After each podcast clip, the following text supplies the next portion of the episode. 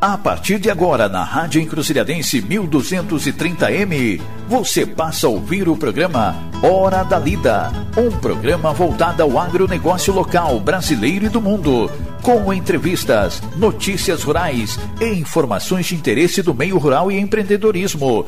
Direção, produção e apresentação Paula Becker. Oferecimento Rede Mac Rampanelli. A gente é de casa. Pecaneira Brasil. Qualidade desde a origem. E Imobiliária Casa Verde Negócios Rurais.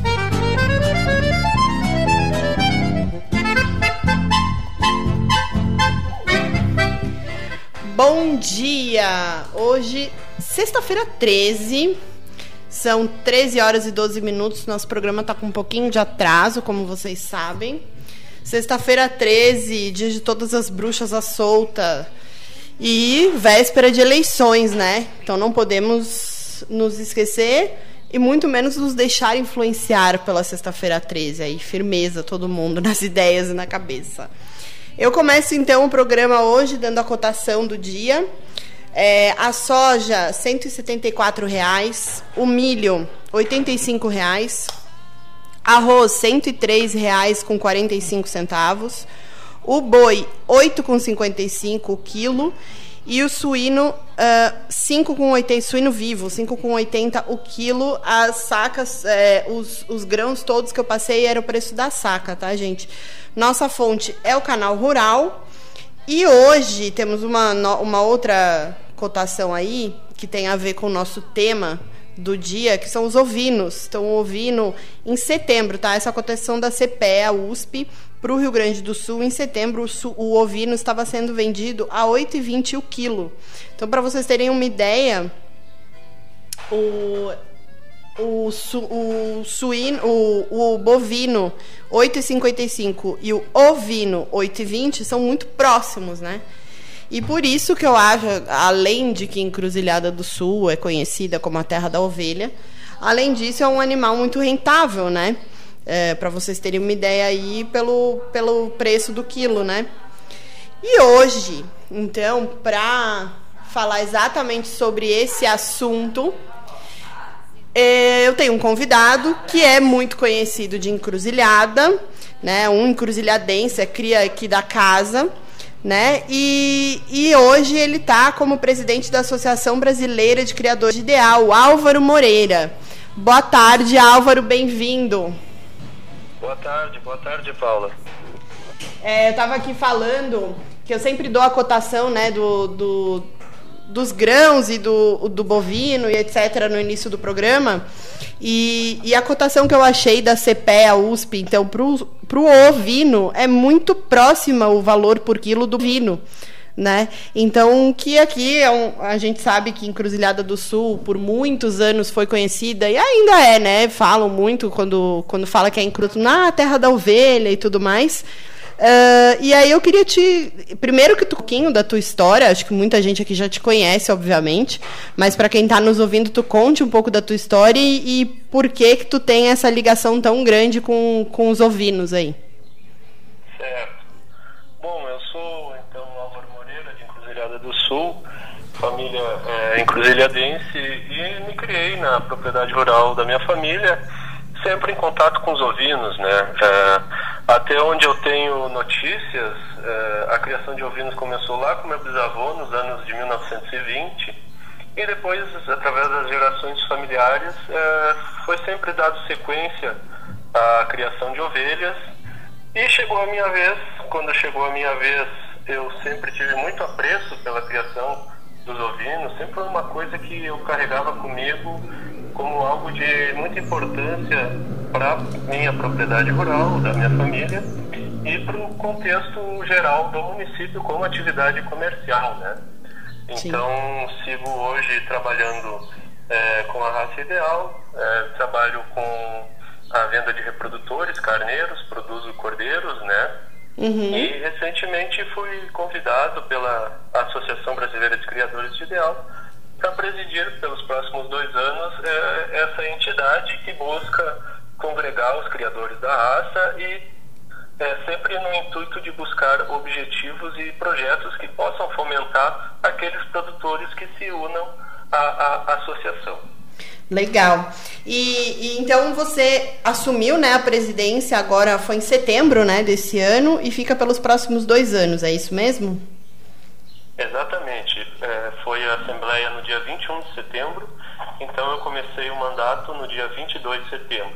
Uma coisa importante que eu gostaria de ressaltar é essa diretoria que foi empossada agora, recentemente, ela é composta 70% da sua nominata oficial de produtores jovens. É, o que, que, eu quero dizer com isso? A associação buscou, dentre as famílias já é, criadoras da raça ideal, que tem campanha 30, 40, 50 anos, uhum. é, buscou a, a geração mais jovem para colocar à frente da associação. Nós somos a provavelmente a associação pioneira em formar uma diretoria com um quadro de jovens com ah, o objetivo principal é de mostrar ao jovem que ele tem potencial é, para desenvolver os trabalhos e também é, chamar as outras associações para que façam o mesmo, pois é a, a, questão hoje da sucessão familiar na propriedade rural é um dos pontos mais importantes se a gente for pensar é, a nossa cadeia produtiva como um todo, né? Com certeza. A forma como essa sucessão é feita, enfim, então é um ponto que eu gostaria de destacar. Essa, e eu, eu trago colegas produtores de todas é, as, as, regiões do estado e inclusive fora do Rio Grande do Sul. Que legal. Isso é muito bacana, Álvaro, porque vai muito uh, de encontro com o que a gente fala muito aqui no Hora da Lida, que é a gente trouxe, já teve convidados que são agroinfluencers, uh, tenta trazer sempre essa visão mais uh, jovem do, do agronegócio, porque a gente sabe que, que a gente tem uma evasão muito grande ainda, né, do campo para a cidade. A gente aqui tem a escola rural e, e, a escola técnica, né, e tem muitos jovens que não percebem no campo essa, essa fonte aí de emprego de, de seguir. Uh, ou que acham que, né, falando nos termos, que ficar no campo é mico, que é coisa de velho e tal. E a gente fala muito, bate muito nessa tecla que cada vez o campo tem mais tecnologia, cada vez as redes sociais estão mais ligadas ao campo, né? E, e como é importante uh, né, as famílias passarem essa a sucessão das suas, dos seus negócios, dos seus agronegócios. E, e, começar a ouvir também o jovem, né? Não achar que o jovem está vindo com só com ideias mirabolantes, não, as novidades estão aí, são muito importantes em toda a cadeia, né? Inclusive na Cultura, a gente sabe que tem toda a parte de bem-estar animal, tecnologias super avançadas hoje em, em toda, todo o manejo, né? E como o jovem é importante nesse papel. É, perfeitamente. Uh, o principal entrave na minha opinião, logicamente, para a sucessão familiar rural é o próprio diálogo dentro da casa. Uhum. O que eu uhum. quero dizer com isso? As pessoas, é, não por é é, é, é, falta de orientação, digamos assim, mas não é costume tratar o negócio, por exemplo, a propriedade rural, é, com detalhes a, sua geração que vem depois. Sim. Eu posso dar o meu exemplo. eu eu nunca soube exatamente algumas questões quando jovem, por que, que as coisas eram assim ou eram assadas dentro da minha propriedade. E aquilo me despertava o interesse em buscar aquele conhecimento para conseguir conversar sobre o assunto. Sim. Então eu comecei a fazer cursos e esses cursos eu destaco sempre as nossas entidades é, que nós temos com excelentes serviços prestados, a Emater, o Sebrae, o Senar, o Sindicato Rural, Sim. são cursos é, que são disponibilizados é, de forma gratuita, uhum. bastando que a, a pessoa interessada se disponha a participar e frequentar. Normalmente são cursos de dois, três dias, onde a gente tem uma aula, como tu disseste, a respeito da nossa escola técnica no município de Encruzilhada do Sul. Sim. Nós temos ali em dois, três dias uma mini escola técnica. Claro. Ou seja, todos os assuntos importantes estão vistos e pelo menos aquela pessoa sai com uma noção básica de tudo. Uhum. É claro que a teoria ela é importante e ela precisa ser aliada à prática. A gente não consegue chegar a lugar nenhum só com um desses dois é, é, é desses dois é, pilares, né? A coisa não fica exatamente. em pé só com um. Uhum. Então eu sempre ressalto que hoje com a informação que se tem, com o acesso à tecnologia tudo é possível de ser desmistificado. O nosso agronegócio ainda tem muitos mitos que foram questões faladas e repetidas por anos a fio. Essa questão de estar lá fora é um mico. Hoje Sim. em dia, na minha opinião, pelo contrário. Exatamente. É um ato de, de muita coragem e, e, e, e dedicação, porque a vida no meio rural ela tem questões positivas e questões negativas. Sim, muitas dificuldades lugar. também, claro. Mas eu acredito que se a gente passar uma régua lá no final do papel, a gente tem mais é, é, é, situações positivas e, e, e, um prazer de vida muito melhor estando na propriedade, claro, com estrutura, com segurança, com estrada, e a gente entra em outras questões, claro. né? Uhum. Mas é uma opção e o nosso município, que é um município extremamente rural, eu, sem saber os dados exatos, mas eu arrisco a dizer que 60% a 65% do nosso faturamento é, tributário é em cima do, do 69, exatamente. 69% do nosso PIB encruzilhadense vem do negócio, da, da, e principalmente da agricultura familiar, mais até. Uh, eu não sei exatamente qual é a porcentagem desses 69, mas eu sei que a grande maioria é da agricultura rural, inclusive, não é nem de grandes empresas. Sim, sim.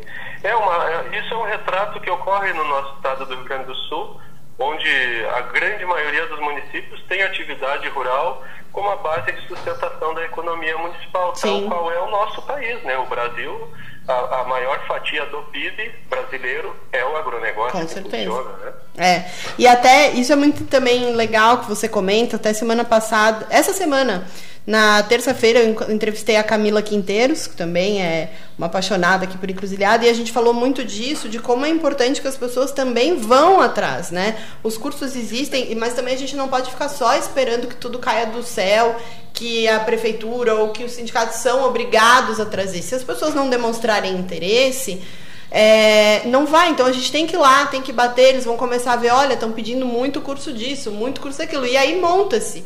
Isso é uma coisa que é simples para as prefeituras, é, mas a gente precisa demonstrar o interesse. Não adianta só pedir é, que caia do céu e achar que é obrigação, né? É, uma coisa que, que então, é, eu daí agora te perguntando, inclusive por você ser encruzilhadense, eu não sou. Eu sou de Porto Alegre e estou aqui já há alguns anos, mas sempre ouvi que encruzilhada é a terra da ovelha, que a melhor carne é de ovelha é de encruzilhada. Por que isso? Existe uma razão geográfica, alguma coisa a ver com o relevo? Por que essa característica? Essa, essa, essa frase que tu comentaste é uma frase que eu escuto desde criança. Que Sim. a carne da ovelha de encruzilhada é a melhor carne do Rio Grande do Sul. Exageros ou não à parte, a grande questão é a constituição do nosso solo. A nossa ovinocultura, e aí vamos buscar um, um, tempo passado, até 15, 10 anos atrás no máximo, era uma ovinocultura centrada principalmente no campo nativo. Hum. Pastagens naturais que nós temos no nosso município, é, áreas de muita qualidade para a ovinocultura e para outras culturas também. Uhum. E através dessa constituição, eu não posso te explicar exatamente a parte dos solos, porque não é a minha área, eu posso Sim. falar bobagem. Uhum. Mas por essa condição de campos naturais com muita qualidade, essa ovelha conquistou essa fama e essa fama, é, é, eu que viajo o Rio Grande do Sul inteiro através do meu trabalho, escuto isso, às vezes eu estou do outro lado do estado e me perguntam qual é a minha naturalidade, eu falo Encruzilhada do Sul, o pessoal lembra automaticamente da ovelha. Sim. Esse é um ponto positivo. Ao mesmo passo, um ponto negativo é que o nosso rebanho ovino encruzilhadense encolheu consideravelmente é, nos últimos tempos. Hoje é. nós temos uma parte ínfima do que já tivemos e uma outra questão que eu acho sempre é, muito delicada de se trabalhar é com a questão da, da, da, da padronização dos rebanhos. Uhum. Nós temos hoje no município de Encruzilhada do Sul uma parte mínima de rebanhos padronizados, ou seja, não importa a raça, o que importa é uma padronização. E nós não conseguimos isso hoje é, em Cruzilhada do Sul. Uhum. Eu, por ter uma cabanha de reprodutores, eu recebo muito pedido de produtores através de fêmeas. Sim. Fêmeas definidas da raça ideal. Isso é, é uma mercadoria muito escassa na nossa região. Uhum. A gente ainda vai encontrar grandes rebanhos e definidos rebanhos de 30, 40 anos de sangue é, extremamente é, é, trabalhados na região da fronteira. Vamos para Uruguaiana, Alegrete, uh, Livramento, enfim. Agora, na nossa região isso já não existe não mais. Não existe mais. É, até parece que você tá com, com a câmera aqui lendo minhas perguntas que estão anotadas, porque a minha próxima pergunta era por que, né? Porque assim, todo mundo fala, ah, é a terra da ovelha. Então, assim, ainda existe. Aqui a gente diz, encruzilhada já foi a terra da ovelha, mas quando você sai de encruzilhada para todo mundo de fora, ainda é a terra da ovelha e falam muito, ah, eu não acho mais eu não acho mais ovelha de encruzilhada e tal. E a razão é exatamente essa, né? Perdeu o. diminuiu muito o número do nosso rebanho. Por que, que você acha, né? Qual, o, a, que você. É, ao, que se deve essa redução? Eu, eu tive uma conversa com o pessoal da matéria e eles me disseram que tem muito a ver, imagino, né, com a, o aumento da, do plantio de soja. Com certeza, com certeza. A cultura da soja hoje ela é uma cultura que remunera de forma é, é, considerável e, e, e, normalmente te oferece é, é, é um benefício que é o seguinte: ao arrendar um campo para soja, por exemplo, com o ano fechado, tu não tem mais despesa nenhuma. Claro. Então, digamos, aquele valor é um valor praticamente líquido a receber, né? Uhum. Ah, então isso é algo a ser considerado. Outra outra questão que eu levanto e, e eu estou dando a minha opinião pessoal aqui, como, como produtor rural, afinal de contas, quando a gente é instado a uma pergunta, a gente tem que responder claro. o que observa. Com certeza. Eu vejo é, é, o conhecimento sobre a ovinocultura se perdendo de forma muito rápida na transmissão das gerações. O uhum. que, que eu quero dizer com isso? Se nós imaginarmos há 50 anos atrás, e fizéssemos um raio-x em Encruzilhada do Sul do perfil do produtor rural, é, do nível de conhecimento que ele tinha sobre o que ele estava fazendo, na minha opinião, falando de ovinocultura, era muito maior do que é hoje. Sim. Eu converso muito com produtores e, e, e, e tento sempre. É, é uma troca de ideias, como a gente diz, né? Sim. E às vezes eu sinto dificuldade em, em algum tipo de assunto, porque eu vejo que eu não estou tendo correspondência do outro lado, porque aquele conhecimento está se perdendo. É. Então, nesse ponto entram as instituições que te oferecem o conhecimento a, a, a, acessível e sem custo nenhum, né? Sim. Eu, eu não questão... sei se, se talvez uh, o meu comentário é até é um pouco crítico e eu me dou o direito de ser um pouco mais crítica por não ser daqui de Encruzilhada, ter uma visão de fora. Minha família tem propriedade em Dom Pedrito, então, né, eu tenho também um pouco essa visão. Uh, você acha que tem, e aí eu entro nessa história também das pessoas procurarem e tal, existe um pouco, eu sinto um pouco de um acomodamento também uh, do, da população geral, lógico, né? Não, claro que tem as exceções, mas de, dessa acomodação em buscar, em se formar e se interessar, ou porque acha, ai, não adianta nada, eu não vou ter emprego. Uh, uma vez eh, foi colocado, eu lembro no, no, no Face, ah, não sei o quê, não tem, sobre a festa da, do azeite que eu estava promovendo, falei da festa e vieram pessoas, não queremos festa, queremos emprego. E aí começou uma discussão entre outras pessoas, é, emprego tem. O que não tem é gente que queira trabalhar e tudo mais. Então, assim, você, você acha que tem um pouco também é, dessa falta, desse desânimo, talvez, é, do encruzilhadense para com o encruzilhado do sul? Não, eu não iria tanto a miúde na questão do encruzilhadense, eu traria para o Rio Grandense, porque isso é algo que a gente verifica em outros municípios também. Uhum. O produtor rural, por natureza, ele é muito individualista. E esse é um dos maiores problemas que nós temos na nossa é. categoria rural. É verdade. Eu participo do Sindicato Rural de Cruzilhada desde que me conheço por gente, atualmente já na diretoria. E a dificuldade para buscar o produtor rural para ele frequentar o sindicato rural, uhum. não precisa nem ser associado, mas frequentar uma reunião, uma assembleia, é verdade. porque o sindicato rural ele representa ele representa o seu associado, mas também os demais produtores rurais, conforme a sua carta é, é conferida pelo Ministério é, do Trabalho. Ou seja, ele representa toda uma categoria. Claro. E é muito difícil para nós, é, é, termos essa participação. Enquanto o produtor rural não entender que o associativismo é a forma de ter voz, de ter opinião e melhorar alguns pontos, a gente nunca vai ter uma situação 100% ideal. Mas a gente pode melhorar muitas coisas que hoje o nosso município é, tem defasado. Sim. Mas precisa partir do produtor rural. Com certeza, com certeza. Uh, outra, outra questão, assim, que também foi bastante discutida, eu quero saber a tua opinião, até para encerrar, porque infelizmente o tempo é curto e eu tenho um monte de coisa e vou te convidar outras vezes, tá? Mas uma coisa que a gente já falou, até com os candidatos que tiveram aqui, que a gente fez uma série de entrevistas, é, talvez o fato de ter um abatedouro ou né, uh, que, que, fizesse a parte do, do, beneficiamento dessa carne, você acha que pode ser uma opção é, de fomentar de volta essa cultura? Como não você tenho vê dúvidas, não tenho dúvidas. A partir do momento que a gente trabalha não só com o produto in natura, é onde ocorre a maior, a maior parte do agregar valor ao produto. Claro. Então, entre eu vender uma carcaça para um, um, um, comprador ou eu já enviar essa carcaça, como por exemplo existe no nosso estado um empresário em Passo Fundo, veja onde ele se localiza, que ele manda carne de ovelha pelo correio.